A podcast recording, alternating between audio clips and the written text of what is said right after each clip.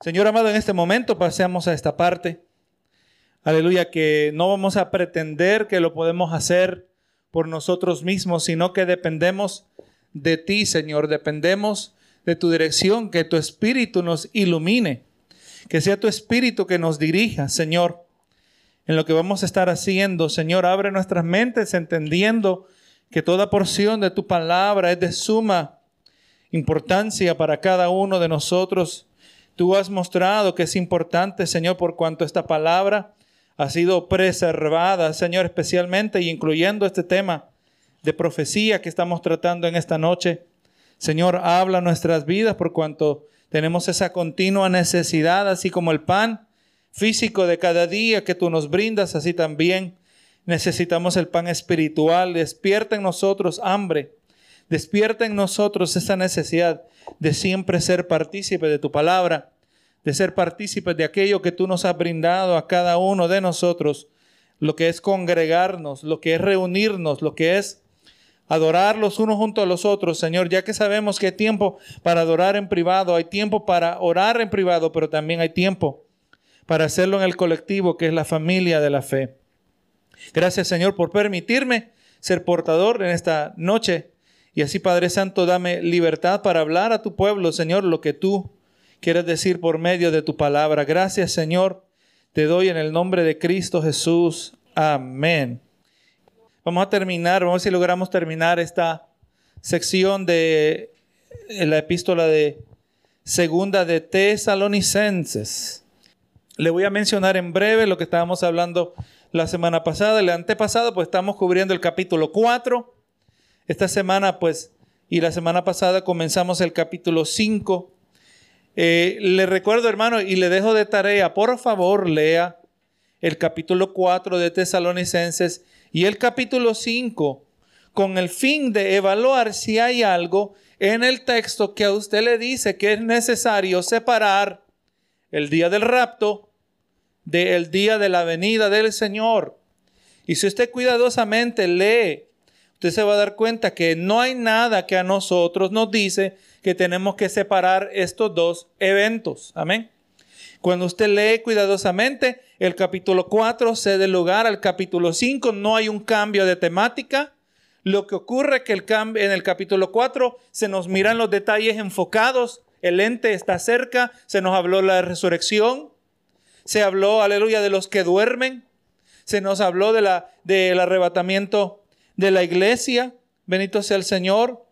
Se nos habla, ¿verdad? Y, pero ya en el capítulo 5 no cambia de tema, sino que ahora el lente se hace hacia atrás y ahora podemos verlo más amplio. Ahora no solo se nos va a hablar del rapto, pero ahora se nos va a hablar del de esquema general que es la venida del Señor.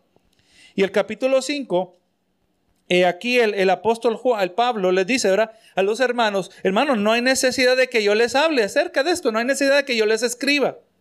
O sea, hermano, y habíamos mencionado la semana pasada que el apóstol Pablo entendía que una vida cristiana balanceada, aquí está implícito. Estos hermanos en Tesalónica eran hermanos recién convertidos, ¿verdad? Y algo que vamos mirando, que los hermanos en Tesalónica habían sido bien enseñados acerca de profecía.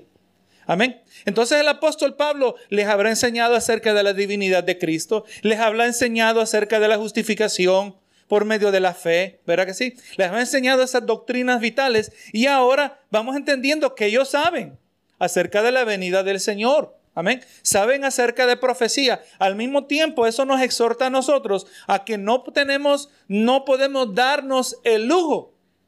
Amén. De no conocer profecía. Amén. Como muchos cristianos, le voy a decir, hermano, eh, cuando he tratado, y es más, hasta pastores, a un pastor yo le traté de tocar el tema de preira. Y este pastor me dijo, mira, yo no, en este tema yo no soy muy bueno acerca de profecía, pero mejor habla con mi copastor. Pero digo, ¿no es el pastor de la iglesia? ¿No es el que está eh, también eh, principalmente brindando doctrina a la iglesia y se da el lujo de no conocer profecía? Gloria a Jesús. ¿Por qué? Eh, una de las razones que yo estimo es porque estudiar profecía requiere mucho trabajo. Amén. Requiere disciplina, porque requiere discernimiento, ¿verdad? De parte del Señor. Y muchos tienen una cierta vagancia espiritual. No voy a decir que el pastor ese es el caso de él. Por eso dije muchos o varios. Pero Hermano, tenemos que ver que una vida balanceada, se nos habla de una dieta balanceada que tenemos que comer. Así también en la vida espiritual tiene que haber una dieta balanceada. Y no solo vamos a hablar de, de, lo que es bonito, ¿verdad? El perdón, reconciliación, paz, misericordia, que eso es importante. Pero también tenemos que mirar los últimos tiempos, ¿verdad? Y Pablo les está diciendo, hermanos, ustedes saben perfectamente. Ustedes lo tienen claro, dice el verso 2, que el día del Señor vendrá como ladrón en la noche. Establecimos la semana pasada que el día del Señor indudablemente es el día de qué? Pero estamos hablando la ira del Señor, el juicio del Señor. Amén. Claro, entendemos que parte del día del Señor, eh, de la venida del Señor, ¿verdad? Que estamos hablando de lo mismo. La venida del Señor, ahí va a ocurrir el día de la ira de Dios. Y cuando decimos día, está refiriendo a un periodo, ¿verdad? No necesariamente que todo va a ocurrir en un día. ¿Cómo lo sabemos? Porque en Apocalipsis nos muestra que una de las cosas que atacan la tierra, que van a caer sobre la tierra, va a ser eh, que estas criaturas que parecen escorpiones, ellos van a picar a la gente y por cinco meses van a ser afligidos. Así que rápidamente sabemos que no va a ser un día. Como mínimo cinco meses, ¿verdad? Y eso es ser bien conservador. Benito sea el Señor. Así que ustedes dicen, hermanos, saben que el día del Señor vendrá como ladrón en la noche. La expresión ladrón en la noche que normalmente se ha usado para decirnos que ese así va a ser el rapto, usted mira que ni siquiera se está usando hablando del rapto. Se está hablando de qué? Del día del Señor. Así que ya rápidamente vamos cayendo en cuenta que la doctrina de inminencia no procede. ¿Cuál es la doctrina de inminencia? Que Cristo viene en cualquier momento. Pero esa es la que se nos enseñó. Yo hablé con un pastor hermano que es bastante bueno en profecía. Y yo pues yo digo, Señor, es cuando alguien nos examina que nos damos cuenta cuán verdaderamente sabemos el tema. Y yo dije, qué mejor que hablar con este pastor para ver si él me logra. Y no es con el tiempo, con la meta de, ganar un debate, pero yo quiero saber si yo puedo defender esta doctrina.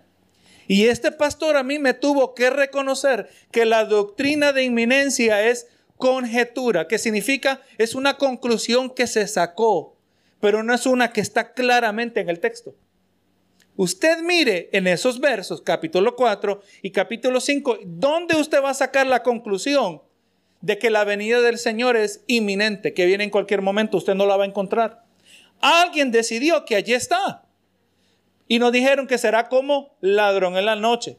Pero nos dijeron mal porque si usted lee cuidadosamente, ni está hablando necesariamente del rapto, está hablando del día de la ira del Señor. Otra conclusión que se ha sacado es que esa expresión ladrón en la noche significa en cualquier momento. Pero vamos a ver que eso no es lo que significa, lo mencionamos la vez pasada. Entonces el verso 3 nos ayuda. Es más, le voy a leer aquí estas citas y usted las apunta quizás o las va a escuchar en, en la grabación. Mateo 24, 43, Lucas 12, 39 y 40. Segunda de Pedro 3.10 habla de ladrón en la noche también.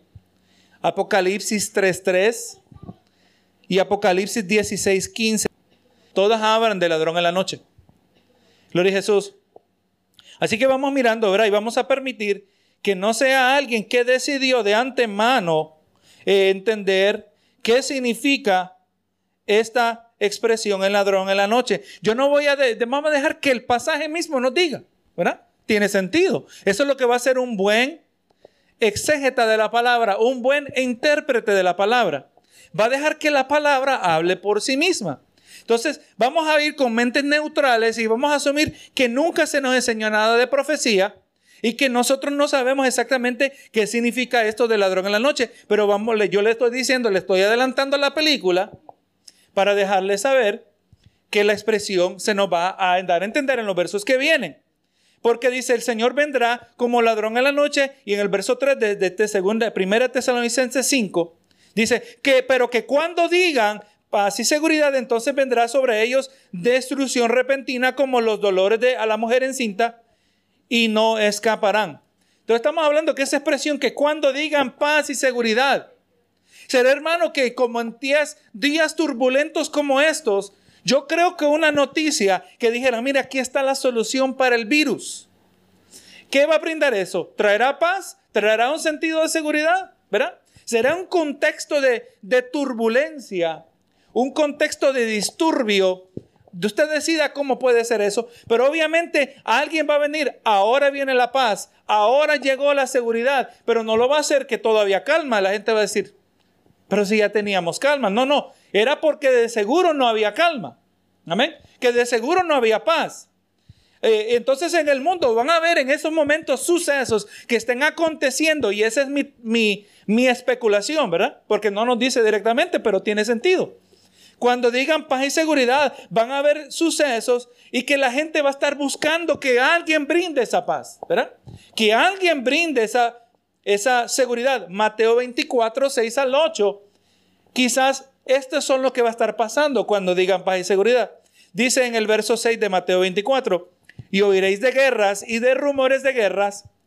Y dice, mirad que no os turbéis, porque es necesario que todo esto acontezca, pero aún no es el fin, porque se levantará nación contra nación y reino contra reino, y habrá pestes y hambres y terremotos en diferentes lugares, y esto será principio de dolores. Le voy a adelantar que Mateo 24 va conectado con Apocalipsis 6, los primeros versos, los primeros cinco versos de Apocalipsis 6 están conectados con Mateo 24, estos versos que leímos. Y además le voy a adelantar también, si usted ya no, no sabía, que esto todavía no es la ira de Dios. Amén. Y lo vamos a ir comprobando más adelante cuando entremos en Mateo y cuando entremos en Apocalipsis cuidadosamente. Gloria a Jesús.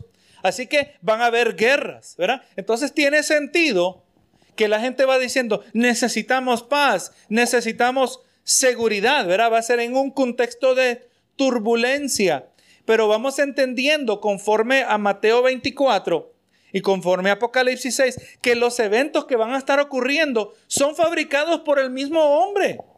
Dios no necesita desatar guerras para que hayan guerras en la tierra, ¿verdad que sí? El hombre solito hace las guerras.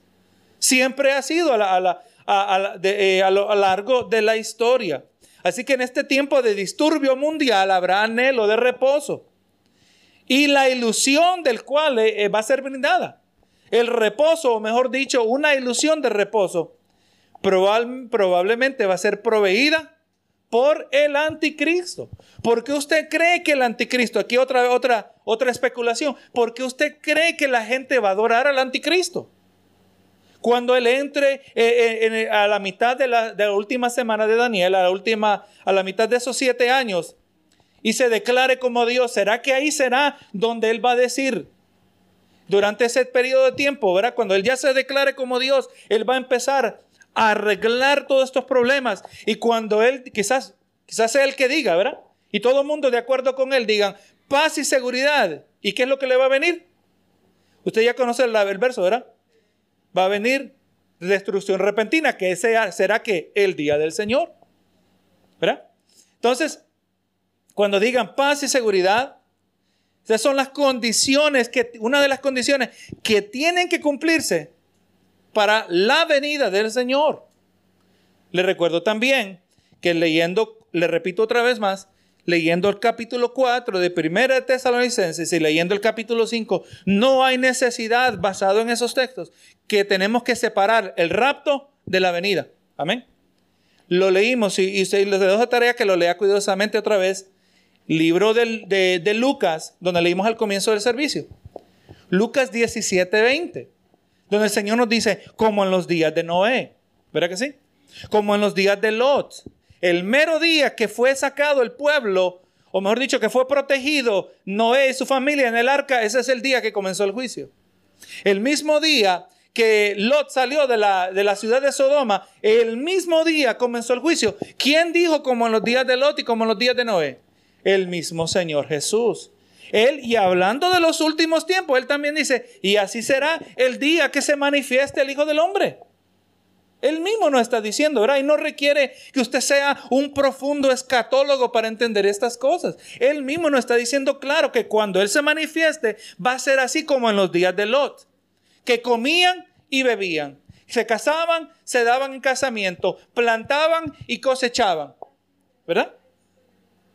Así que no diciendo que así cuando Él venga, así va a estar pasando, la gente va a decir, nada está pasando. La vida ha tornado, ha vuelto a la normalidad, que es lo que estamos buscando en estos días, ¿verdad? Gloria sea el Señor. Pero, ¿qué nos dice, verdad? Que cuando venga, van a ser como dolores a mujer encinta. ¿Cómo son los dolores de una mujer encinta? Es, eh, va a ser, son repentinos. A los esposos les ha tocado, ¿verdad? Cuando la esposa la despierta, repentinamente está en mejor sueñito. Es tiempo, ¿verdad que sí? La esposa quizás ya hace un rato ha estado sufriendo los dolores y sí, quizás le vinieron repentinos a ella también. Pero por lo menos ella se despertó y fue gradualmente, pero es de repente. Pero solo para ilustrar la naturaleza de cómo va a ir cuando venga, digan paz y seguridad, lo que menos se esperan es destrucción. Por eso será repentina, no va a ser secreta. Amén. Oh, no, esto no va a ser secreto. Claro que la gente se va a dar cuenta que esto viene. Gloria a Jesús. Entonces, cuando digan, verá, entonces vamos mirando que el día del Señor será como ladrón en la noche, en el sentido no que será secreto, pero será repentino. Amén. Que viene de repente, pero cuando algo viene de repente no tiene que ser secreto. La mujer que siente los dolores de parto eso no es secreto. Pero la realidad es que viene, son repentinos. La gente, gloria a Dios, eh, va a experimentar esta destrucción porque el Señor le va a venir a ellos como ladrón. ¿Verdad lo que había dicho en Lucas 17, del 26 al 30, lo que habíamos mencionado? Ahora le traigo otra cita que habla de algo similar, pero ahora nos vamos al Antiguo Testamento. Isaías 13, de los versos 6 al 10. Y mire usted a ver cuán familiar nos suena esta temática. Dice, aullad, porque cerca está el día de Jehová. Suena como el día de ira, ¿verdad? El día del Señor. Vendrá como asolamiento del Todopoderoso, por tanto toda mano se debilitará y desfallecerá todo corazón de hombre y se llenarán de terror y angustias y dolores se apoderarán de ellos, tendrán dolores como mujer de parto, ¿verdad? Dice, pero y se asombrará cada cual al mirar a su compañero sus rostros, rostros de llamas, y aquí el día de Jehová viene terrible. No, esto no suena muy bonito, ¿verdad? Terrible y de indignación y ardor de ira. Viene Jehová enojado indignado. Ya su furia, su paciencia llegó al límite, ¿verdad? Llegó al colmo. Y ahora dice, ahora voy a pagar. Aquí no está diciendo el Señor al que va a recibir la ira de Dios, que va a ser terrible, hermanos. Si Jehová dice que es terrible, ni nos podemos imaginar. Dice, para convertir la tierra en soledad y raer de ella a sus pecadores. ¿Será escatológico esto? ¿Será esto relacionado a los últimos tiempos? Obviamente dice a la tierra, no está hablando simplemente de Israel. Por lo cual, mire aquí este detalle que usted lo va a reconocer. Verso 10, por lo cual las estrellas de los cielos y los luceros no darán luz. Y el sol se oscurecerá al nacer y la luna no dará su resplandor. ¿Eso suena familiar? Idéntico o eh, los primos tres elementos aparecen, el sol, la luna y las estrellas como aparece en Mateo 24, 29 y 30, como aparece en el libro de Apocalipsis capítulo 6, creo que del 13 en adelante, como aparece en el libro de Joel capítulo 3, el sol, la luna y las estrellas. Y entonces, de acuerdo a Mateo 24, que lo vamos a tocar más en detalle en el futuro, Mateo 24 nos dice que ese disturbio cósmico, el sol que se vuelve, eh, se oscurece, la luna que se vuelve color de sangre, ¿verdad que sí? Las estrellas que se oscurecen serán la señal. Dice, después, además se lo voy a leer aquí en breve para que, para que lo podamos decir palabra aquí por palabra, porque queremos ser precisos. Mateo 24, 29 y 30. Gloria a Jesús. Y, no, y le digo, hermano, pues he consultado estos versos tantas veces que a uno se le queda en la memoria, así también le recomiendo a usted que haga lo mismo. Dice, e inmediatamente después de la tribulación de aquellos días, el sol se oscurecerá y la luna no dará su resplandor y las estrellas caerán del cielo y las potencias de los cielos serán conmovidas y entonces aparecerá la señal del Hijo del Hombre en el cielo y entonces lamentarán las tribus de la tierra. Suena similar a lo que leímos en Isaías 13, ¿verdad? Y verán al Hijo del Hombre viniendo sobre las nubes del cielo con gran poder y gran gloria. Ahí nadie va a cuestionar que esa es la, que esa es la venida del Señor, ¿verdad? Que esa es la segunda venida. Y como nosotros ya leímos tesalonicenses, no tenemos razón para divorciar el rapto de la segunda venida. El rapto es parte de la segunda venida. Y entonces volviendo ahora a tesalonicenses, en el capítulo 4, Gloria a Jesús, el mismo verso que estábamos leyendo, eh, dice, Está diciendo Pablo, ¿verdad? Que el día del Señor vendrá como ladrón en la noche y cuando digan paz y seguridad vendrá sobre ellos destrucción repentina y de ahí dice, y no escaparán. Imagínense cuando Dios dice, nadie se va a escapar de esta. Estamos hablando de los incrédulos. Amén. Estamos hablando de los que nos sirven al Señor. Benito Jesús, los que van a recibir el juicio no escaparán. Por eso usted mira la escena que aparece en Apocalipsis 6, donde, donde la gente dice que mirarán y dirán a los montes, caed sobre nosotros y escondernos de la ira del Cordero. Sus corazones se llenarán de terror, dice, dijo Isaías, ¿verdad? Es más, eso lo vamos a mirar, ¿verdad? Cuando estemos mirando los, los pasajes de, de los evangelios, ¿verdad? Mateo 24 en particular.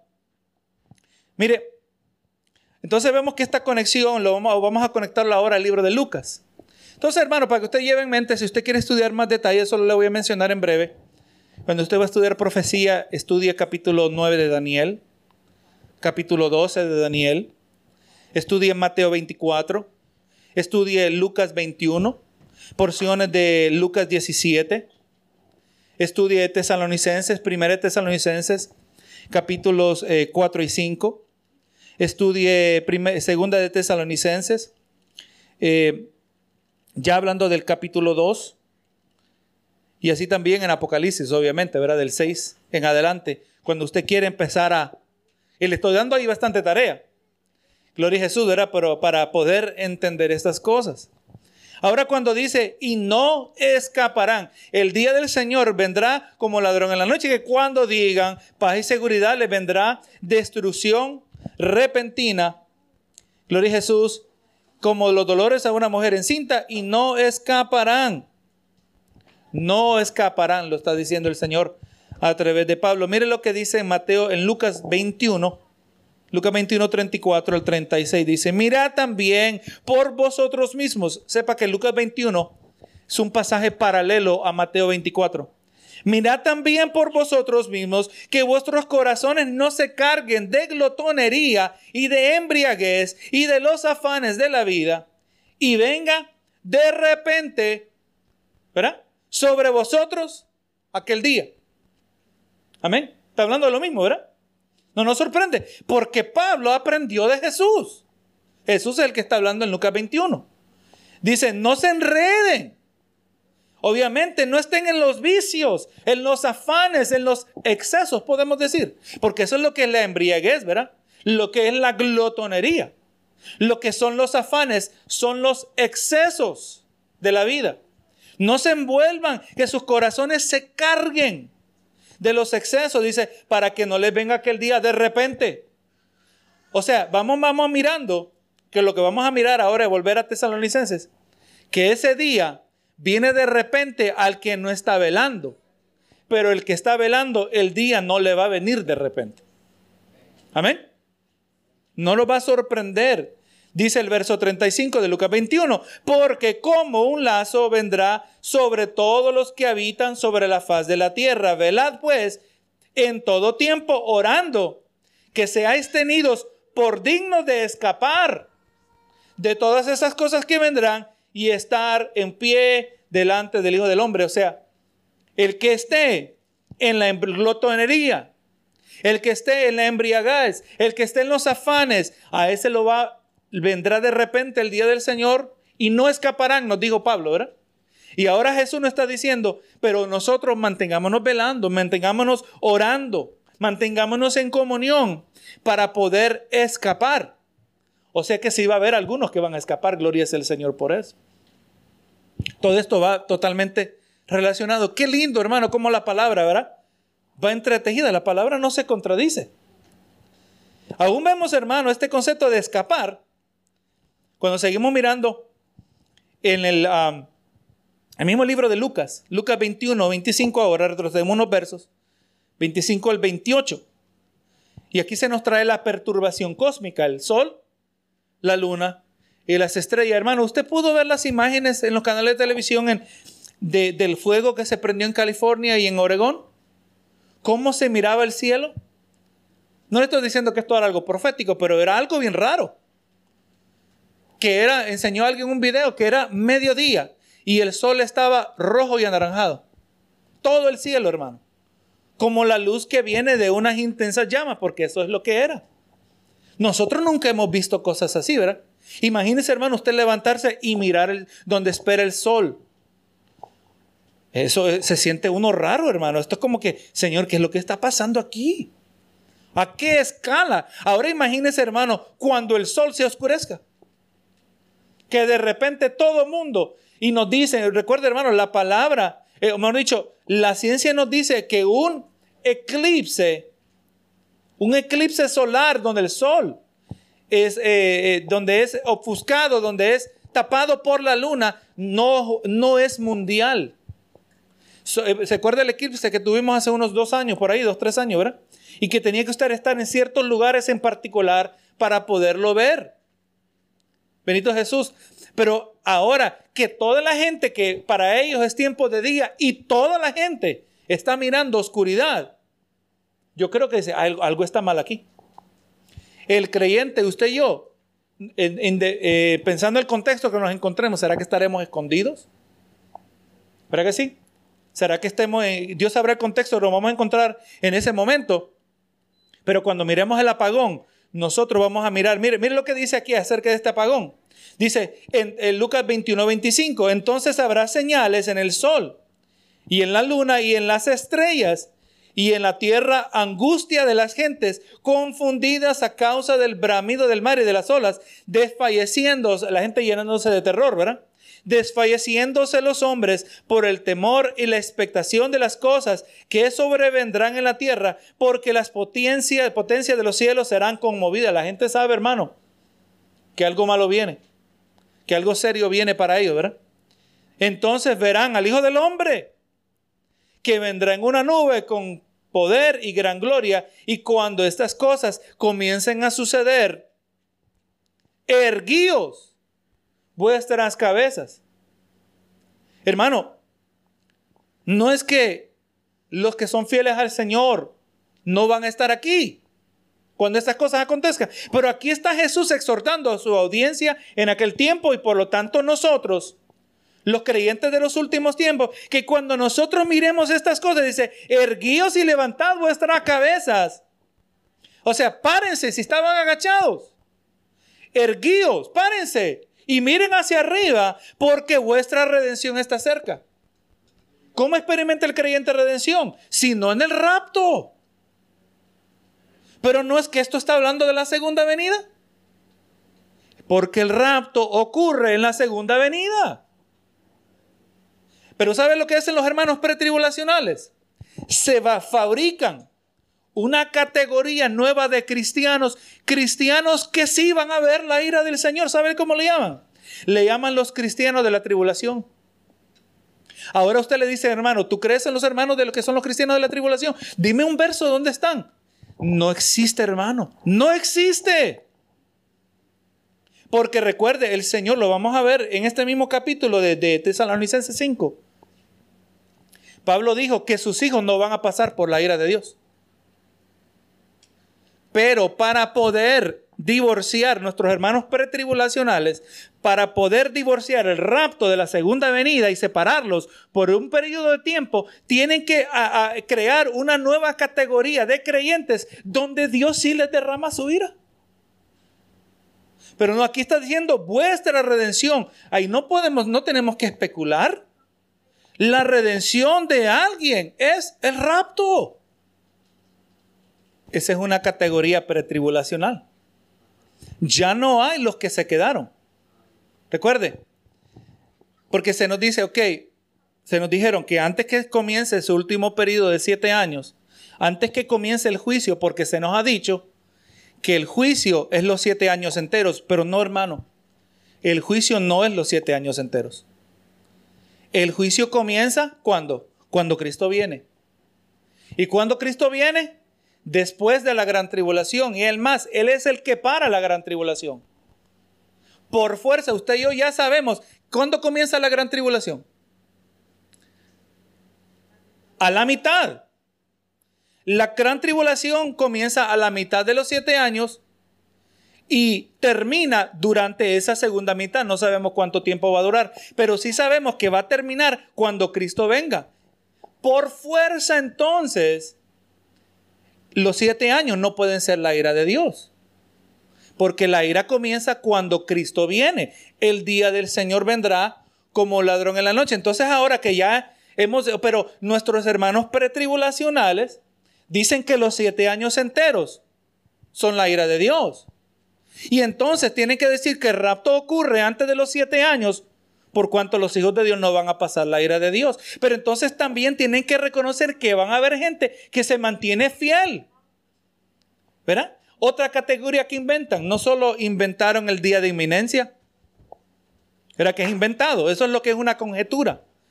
Es una presuposición que no necesariamente tiene evidencia inventaron la doctrina de inminencia, inventaron los hermanos, los santos de la tribulación, de eso se trata la serie Dejados atrás, escrita por el autor Tim LaHaye. De eso se trata y desarrollando de manera como ficticia, ¿verdad? Cómo será la vida de los que se quedan. Pero no, hermano, los que se quedan son los que reciben el juicio. Entonces, hermano, no solo inventan la doctrina de inminencia, inventan también los hermanos, los santos de la tribulación. Y había otra cosa que se me, se me, cae. Oh, los 144 mil dicen son evangelistas. Y al estimado y amado pastor John MacArthur, que yo lo aprecio ese hombre, muy sabio en la palabra, lo he estado escuchando el otro día y él mismo decía, y los 144 mil evangelistas, ahora yo le voy a usted, le reto que vaya a la palabra y lea a ver dónde dice que son evangelistas. No lo dice se asume otra conjetura, otra presuposición, porque tienen que tener una manera de explicar cómo es que aparecieron creyentes durante los siete años. ¿Entiende? Para enseñar esto, pues yo, trato de escuchar los que están al otro lado, porque yo quiero, quiero estar seguro de lo que estoy hablando. Quiero estar seguro que yo puedo defenderlo.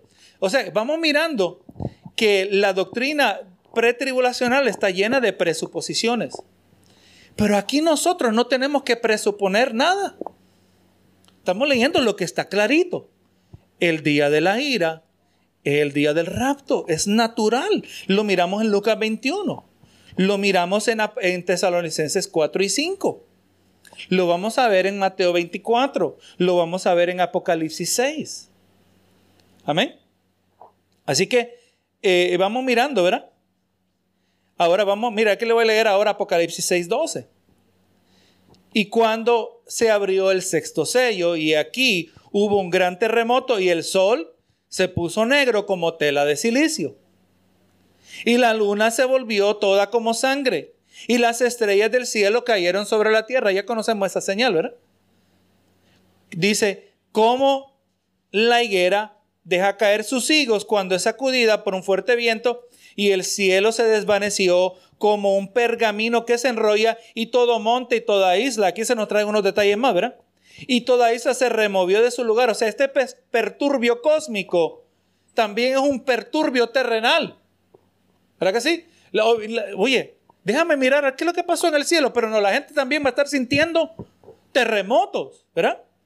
Dice, y los reyes de la tierra, el verso 15 de Apocalipsis 6, y los grandes y los ricos, los capitanes, los poderosos y todo siervo y todo libre se escondieron en las cuevas y entre las peñas de los montes y decían a los montes y a las peñas, caed sobre nosotros y escondernos del rostro de aquel que está sentado sobre el trono y de la ira del cordero. ¿Por qué no tuvieron miedo cuando se abrió el primer sello? Si el primer sello era la ira de Dios. ¿Por qué ahora dicen la ira del Cordero? Porque es aquí donde está comenzando la ira. ¿Cómo saben que comienza la ira? Porque se manifiesta Jesús. Todo ojo le verá, ¿verdad? Dice, ya eso ya lo sabemos nosotros, estamos de acuerdo. Cuando Cristo venga, todo ojo le verá y cuando todo mundo le pueda ver.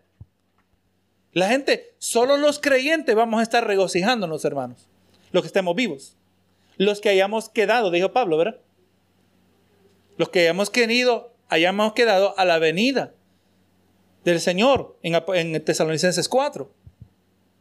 Y entonces dice, escondernos de aquel que está sentado sobre el trono. Ahí ya no van a ver ateos, hermanos. Ahí ya no van a ver aquellos que debaten que si Dios existe. Ahí están diciendo, el que está sentado y viene la ira del cordero, hermano, Dios va a traer una perfecta claridad y dice, porque el gran día de su el gran día de su ira ha llegado. ¿Y quién podrá sostenerse en pie? ¿Por qué no dijeron eso? Si no nos dijo el Señor que va a haber grande terror. Ya no se nos dijo que, pero el terror a la gente como que no le pega, como ya hasta que ya van a la tercera parte del juicio. ¿Cómo que suena un poquito ridículo, ver a pensar así? No, no, hermano.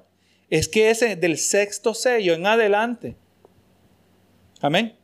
Es más, cuando hablamos de los sellos, hermano, quiero que usted, y esto se lo adelanto, lo vamos a hablar en Apocalipsis. Se está hablando de un pergamino que está enrollado y tiene siete sellos. Amén siete sellos de cera. Amén. Y esos sellos eran como candaditos, dando evidencia si nadie ha leído el pergamino. Entonces esos sellos eran garantía. Así como usted compra, usted recibe una carta, usted quiere saber que está sellada, ¿verdad? Con pegamento. El equivalente moderno. Entonces, mientras entre más sellos tenía, más garantía de que nadie había visto el pergamino. Pero no es hasta que se abre el séptimo sello que se puede abrir el pergamino. Entonces, el séptimo sello, es más, el sexto sello ya lo miramos. Y la venida del Señor es la señal que aparece entre el sexto y séptimo sello. Ahora, el séptimo sello es cuando se abre el pergamino y ahí donde se miran las siete trompetas. Eventualmente las siete trompetas ceden al hogar a las siete copas. Las siete trompetas y las siete copas, esas sí son la ira de Dios. Y por eso tiene sentido que cuando ya se está abriendo el último sello, en el cielo ocurre algo, ¿se acuerda? Silencio como de media hora. ¿Cómo se mirará eso? Que la palabra nos dice, ¿verdad? Que va a haber silencio. Mire, mire aquí Isaías 26. Isaías 26, 17 al 21. Como la mujer encinta cuando se acerca el alumbramiento, gime y da gritos en sus dolores, así hemos sido delante de Dios Jehová. Concebimos, tuvimos dolores de parto, dimos a luz viento, ninguna liberación hicimos en la tierra, ni cayeron los moradores del mundo. Tus muertos vivirán, tus cadáveres resucitarán, despertad y cantad, moradores del polvo. Porque tu rocío es cual rocío de hortalizas y la tierra dará sus muertos, hablando de resurrección, ¿verdad? Anda, pueblo mío, entra en tus aposentos, cierra tras ti tus puertas, escóndete por un poquito, por un tiempo, en, en, tanto que pasa la indignación. Ahora, esta profecía tiene que ver con Israel en particular. ¿verdad? Cuando venga la ira del Señor, claramente dice en Apocalipsis, todavía no desarme, no toquen la tierra. Todavía no toca la tierra hasta que sean sellados los 144 mil.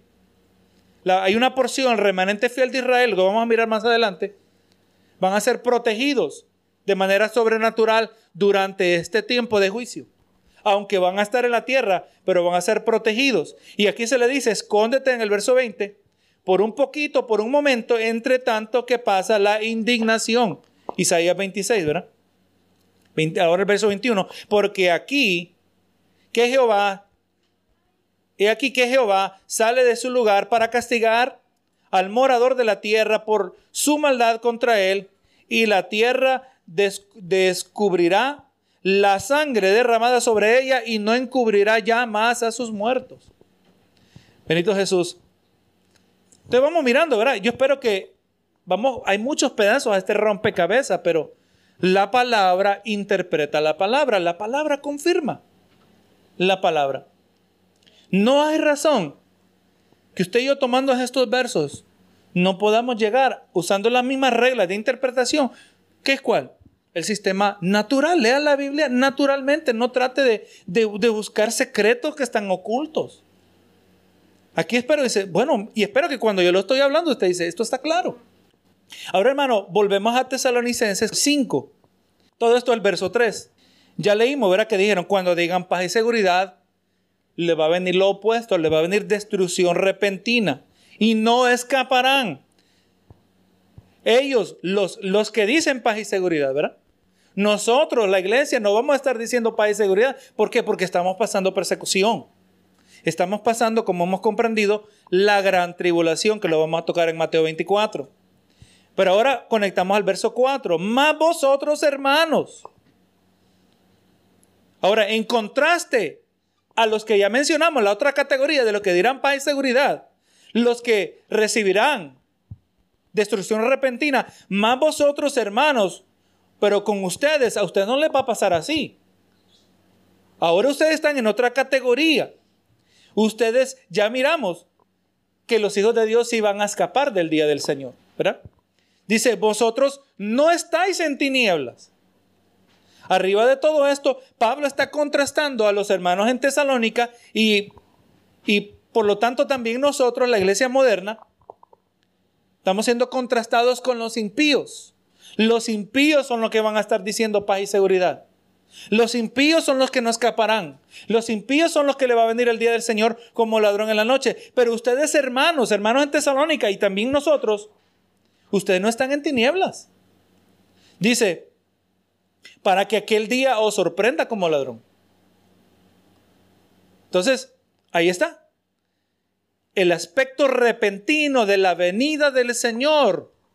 El aspecto repentino no aplica al creyente aplica al impío. A nosotros no nos va a sorprender porque nosotros no estamos en tinieblas. A nosotros no nos va a sorprender aquello que es repentino. Amén. ¿Por qué? Porque estamos en alerta, porque estamos velando. Y es más, eso es lo mismo que vamos mirando. Verso 5 dice, porque todos vosotros sois, eh, 1 Tesalonicenses 5.5, porque todos vosotros sois hijos de luz e hijos del día. No somos de la noche ni de las tinieblas. Aquí está haciendo, contrastando las dos categorías de personas, ¿verdad? Ya miramos, los impíos, destrucción repentina. Los impíos dirán paz, pero les viene lo opuesto. Nosotros estamos en, luz, los que no estamos en tinieblas, nosotros somos hijos de luz en el día. El que anda en, en la luz tiene claridad, ¿verdad que sí? ¿Cuándo es más fácil estar en alerta?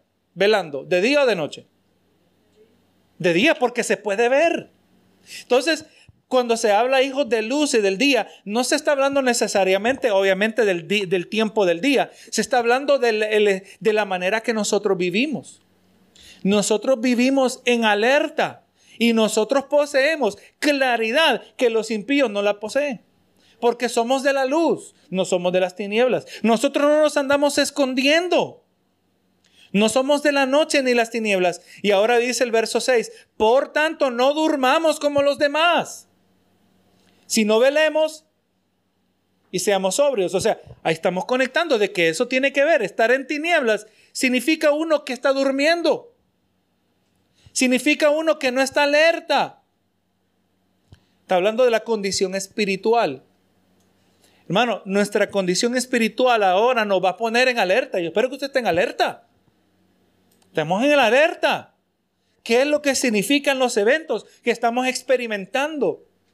Y el que esté en alerta, observa, observa hasta determinar que no hay amenaza, ¿verdad? Hasta que usted ya yo decidamos que no hay amenaza, pero mientras tanto nos mantenemos en alerta, especialmente en, el desenvolvimiento de los tiempos que estamos mirando. No durmamos, sino que velemos y seamos sobrios. Así que hermano, esta expresión está hablando, Gloria a Jesús, que vivamos en la luz de nuestra naturaleza. Nuestra naturaleza como hijos de Dios es estar en alerta. No estar, como leímos en, Lucas, no estar en glotonerías, no estar en embriagueces, no estar en afanes, no estar enredados en los negocios de la vida, no estar envueltos en los excesos, las cosas que a nosotros nos disminuyen nuestra sensibilidad espiritual.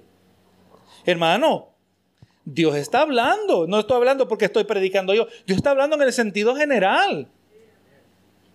Y hermano, ahora es en este contexto que yo le digo que es aquí donde va a venir el verdadero avivamiento. Amén. Es en este contexto que vamos a ver donde el Señor aviva su iglesia, donde el remanente fiel se fortalece, se establece, pero en un contexto de turbulencia, de aflicción. No como muchos predicadores que siempre enfatizan, y la gloria postrera será mejor que la primera, pero no nos dicen cómo vamos a llegar allí. No nos dice que vamos a tener que ser un poco quebrantados. Que vamos a experimentar, tener que procesar cierto afligir. Porque cuando usted ve la amenaza, uno es humano. Uno se aflige. Pero, ¿qué hacemos nosotros? Venimos al Señor. Y nos fortalecemos en el Señor. Así que no durmamos como los demás. La gente anda de hermanos distraídos. El que anda dormido el que anda distraído no está en alerta. Benito sea el Señor. Mira el verso 7. Pues los que duermen de noche, de noche duermen y los que se embriagan de noche se embriagan. Las tinieblas, la oscuridad, los excesos, está todo aquí relacionado en cuanto a lo espiritual, ¿verdad? Porque Pablo aquí hablando de la borrachera, también esta representa todo exceso o desenfreno que caracteriza a los que viven en tinieblas la pereza, el adulterio. Usted sabía, hermano, que Dios destruyó a Sodoma y Gomorra, no solo por la homosexualidad, pero por la pereza que había en ellos. Si no me falla la memoria, en el libro de Ezequiel nos trae más detalles de por qué Dios destruyó a Sodoma y Gomorra. No era solo por la homosexualidad. A Dios no le cae bien la pereza. Así que los excesos, la pereza, el adulterio, la avaricia, y cualquier cosa por el estilo. Pecados que en la antigüedad eran principalmente nocturnos, porque cuando uno se quiere esconder lo hace de noche. Verso 8. Pero nosotros somos del día y seamos sobrios, habiéndonos vestido con la coraza de fe y de amor y con la esperanza de salvación como yelmo. Aquí nos está presentando aquí Pablo tres elementos necesarios que tienen que nos mantienen a nosotros en ese estado de alerta. Ahora, si en alguna de estas áreas nosotros fallamos, esto nos debe servir como una alerta acerca de que algo está, algo está perdiendo, estamos perdiendo nuestra vigilancia. Seamos sobrios. Eh, obviamente alguien que es sobrio es lo opuesto de estar embriagado. Ser sobrio significa ser libre de la influencia de lo que intoxica. Sea el alcohol, sea alguna droga, Ahora, en el sentido espiritual, ser sobrio se refiere a ser una persona que es libre de toda influencia, menos la influencia del Espíritu Santo. O sea, si nosotros somos sobrios, vamos a ser influenciados por el Espíritu Santo, pero no vamos a ser influenciados por ninguna otra cosa. Que las noticias 24 horas al día nos quieran meter miedo, eso es lo que no va a guiar mi vida. No es el temor, no es que me dicen que a la vuelta está la guerra nuclear contra Corea del Norte. Eso no determina cómo yo voy a vivir. Yo voy a ser sobrio. Yo no me voy a dejar influenciar por ninguna de esas cosas que salen allá.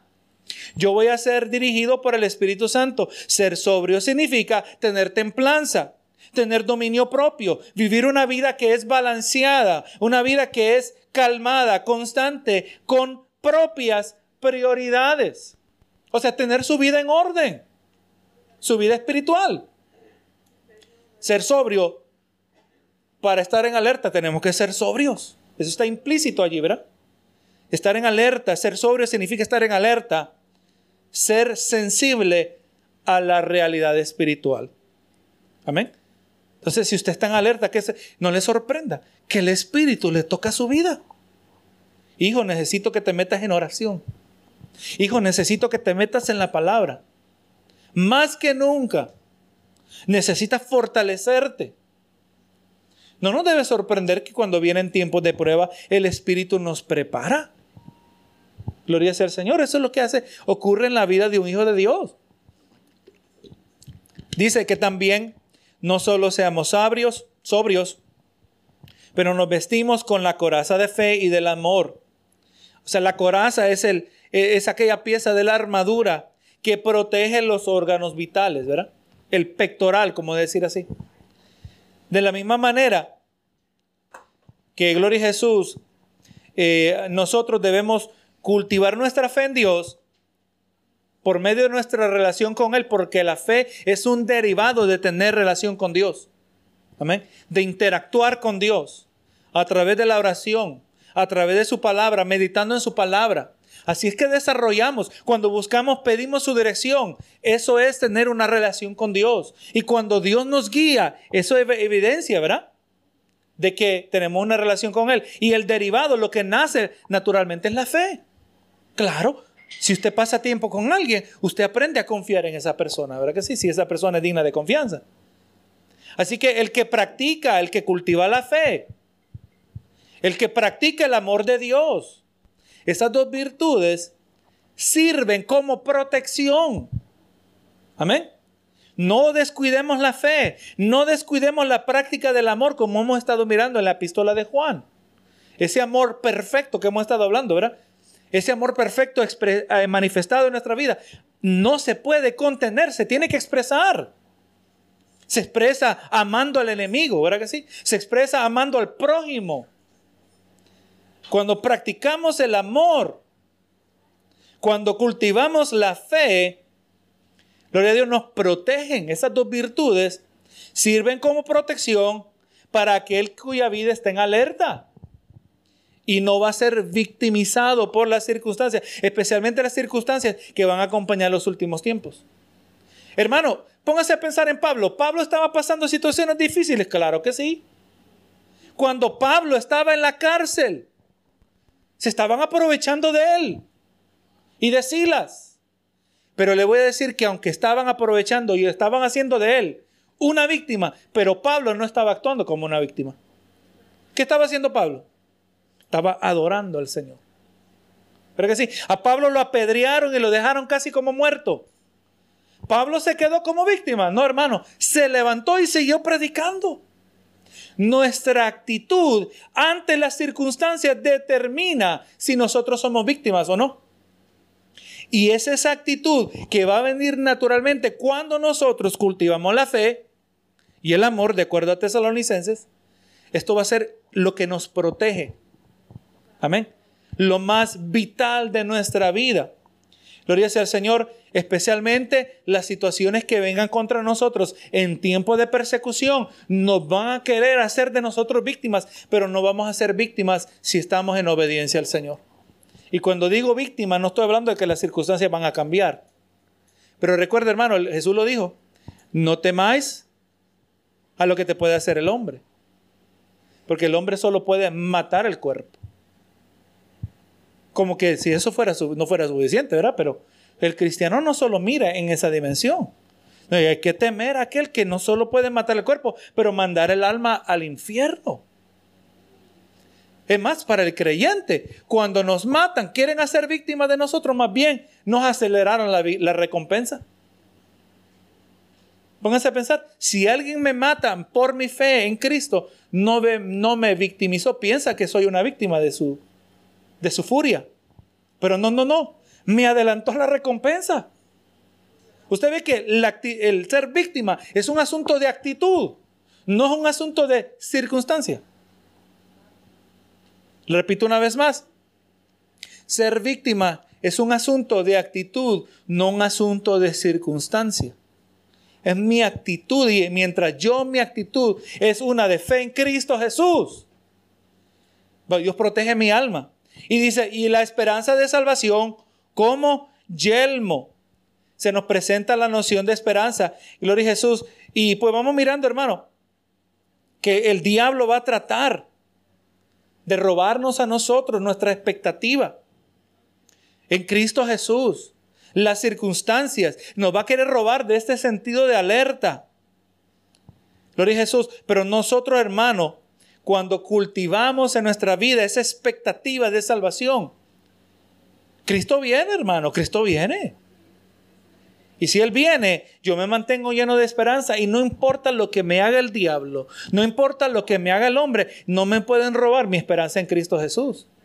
Por eso vamos a mantenernos en alerta. Por eso no vamos a poner el yelmo, el casco. Usted es salvo. Tiene que saber que usted es salvo y tiene que saber cómo usted es salvo y tiene que recordar que haga lo que haga el diablo, no puede cambiar cómo usted llegó a ser salvo.